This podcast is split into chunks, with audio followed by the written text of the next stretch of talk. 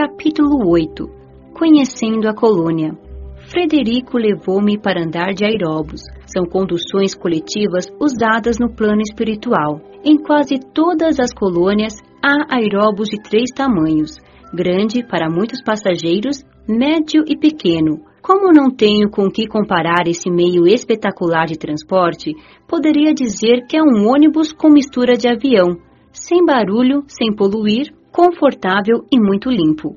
Não tem asas tem os pontos certos onde param para descer e subir passageiros. Há aeróbus que transitam só pela colônia e alguns que vão de uma a outra e ainda da colônia Terra. Eles não transitam pelo umbral, a não ser em raras exceções, indo direto a postos de socorro lá localizados. É muito confortável, não dá solavancos e desliza suavemente rente ao chão, ou metros acima dele. Nas viagens maiores, como vindo da terra, desliza pelo ar. Os passageiros sentam-se em confortáveis poltronas. Os que transitam pela colônia não possuem condutor e nos lugares em que devem parar há um pequeno marco onde há um painel com botões. Aperta-se o botão indicando para onde se quer ir. O primeiro aeróbus que passar com destino ao lugar marcado, para. Os aeróbus que transitam fora da colônia têm um condutor que, além de dirigi-lo, ajuda no trabalho que se vai realizar. A vista do alto é muito bonita. Planejada, suas ruas e avenidas têm traçado perfeito. Os prédios são harmoniosos e todos ocupados, servindo a comunidade. Gostei muito do passeio. A colônia São Sebastião fica no espaço espiritual da cidade, em que vivi encarnada. Estranhando o fato de ela ter o nome de santo, perguntei a Frederico: Frederico, por que a colônia se chama São Sebastião? Patrícia, são inúmeras colônias pelo Brasil e pela Terra. São como cidades. Tem de ter um nome para facilitar e nomes não importam. São apenas designações. Ao ser projetada há tempo, seus benfeitores a chamaram provisoriamente de São Sebastião, para não dizer paraíso, que poderia ser confundida com paraíso céu. Pronta, continuou sendo São Sebastião. São é título dado ao bravo guerreiro Sebastião. Esperam os benfeitores que todos os moradores da colônia venham a ser bravos guerreiros e vencedores dos seus defeitos e vícios. Recebi de presente alguns bônus hora e todas as distrações e lazer os amigos pagavam para mim. Achei um tanto estranho, parecia pagamento por ser útil, um trabalho remunerado. Um dia, ao voltarmos do teatro, acompanhavam-me Maurício e Antônio. Indaguei-os que é realmente bônus hora? Patrícia. Maurício elucidou-me. A maioria dos homens trabalha por estímulo, para usufruir de um prazer ou sensação. A maioria não concebe ainda a humanidade como uma só família.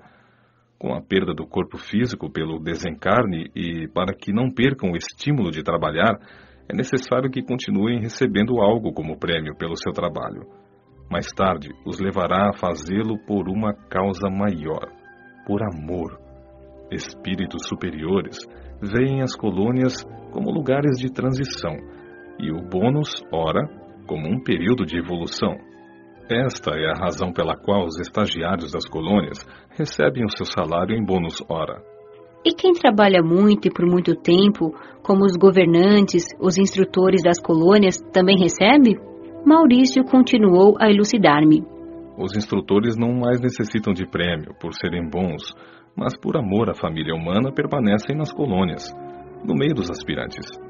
Para não os menosprezar, não se destacarem e não serem confundidos com vaidosos, usam os bônus para se igualarem ao nível dos moradores que ainda pensam em prêmios e castigos. Todos utilizam o bônus hora para não haver grupos de protegidos e de desprezados.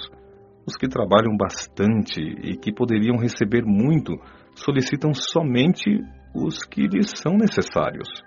Entendi que meus acompanhantes não trabalhavam para ter bônus hora, utilizavam-se deles somente quando necessário.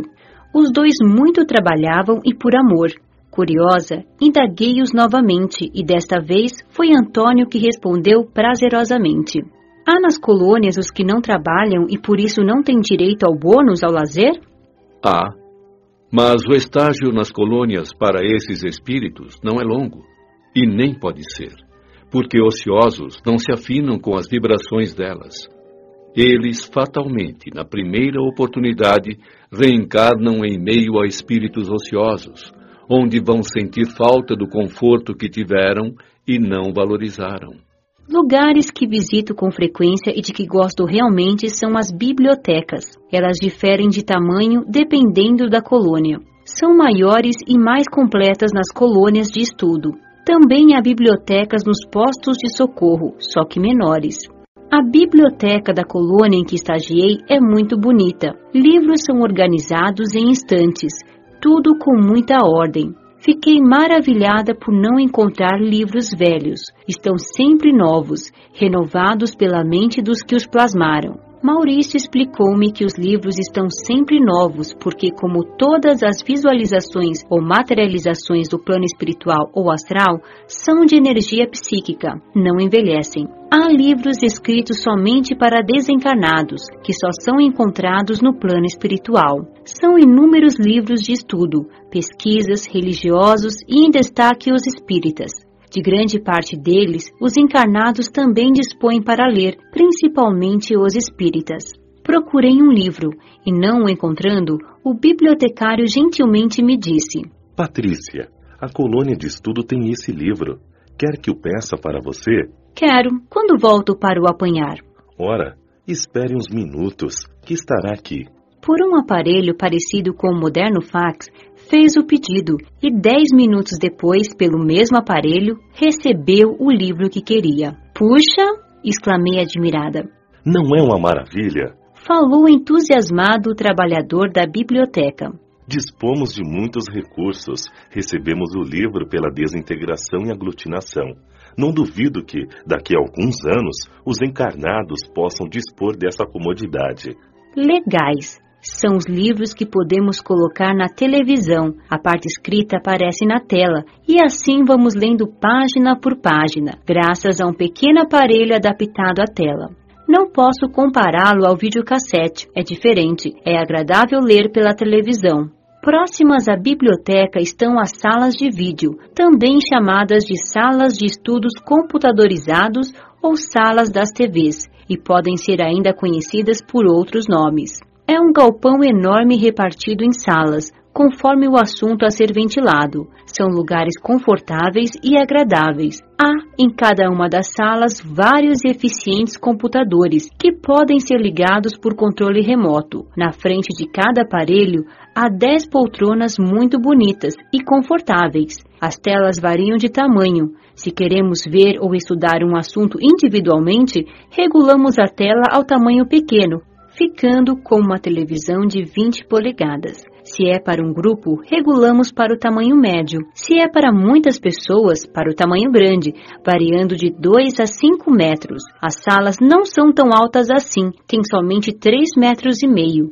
Esses aparelhos podem ser locomovidos, se for necessário, para projeção maior. São várias salas com os assuntos marcados na porta de entrada. Os temas para estudo são sobre as colônias, perispírito, química, física, terra, planetas, etc. Uma sala interessante é a das religiões e da Bíblia. Ao visitarmos uma dessas salas, escolhemos um assunto para pesquisar.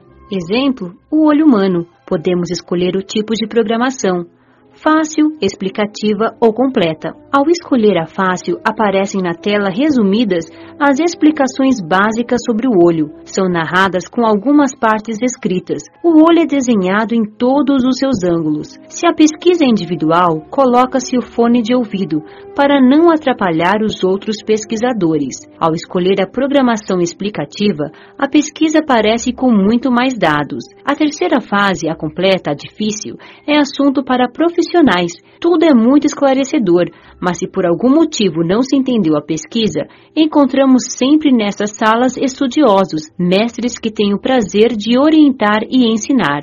Há a sala para a distração, que possui desenhos animados, bons filmes, alguns dos quais os encarnados veem e outros feitos por desencarnados.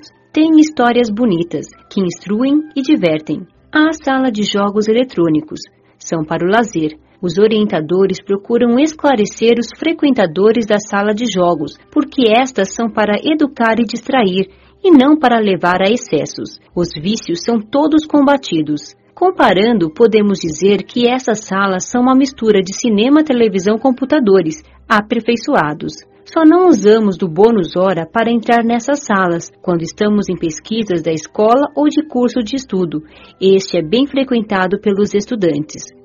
Quase todas as colônias têm essas salas, mas não as vi em postos de socorro. Nas colônias de estudo, elas são bem grandes e são inúmeros os assuntos. Gostei e gosto muito de pesquisar nessas salas. Conhecendo quando encarnado o cinema, a televisão e o computador, encantei-me diante dessa tecnologia, mas o que mais gostei foi de usar esse processo para ver, conhecer as obras de Allan Kardec. Aparecem as imagens dele e de sua equipe encarnada e desencarnada, trabalhando em cada obra, estudando, pesquisando e sendo orientado pelos benfeitores que o ajudaram. Ver São Luís, Santo Agostinho e tantos outros fascinou-me. Que espírito fantástico é Allan Kardec! Por muitas vezes fui às salas para ver toda a obra e o que há sobre ele e seus trabalhos admiráveis. Esse é um dos temas mais vistos, principalmente pelos que tiveram a aventura de serem espíritas, quando encarnados, ou de conhecer sua grandiosa literatura. Maravilho-me com tudo isso, afinal, quem não gosta ou gostaria de dispor dessas facilidades?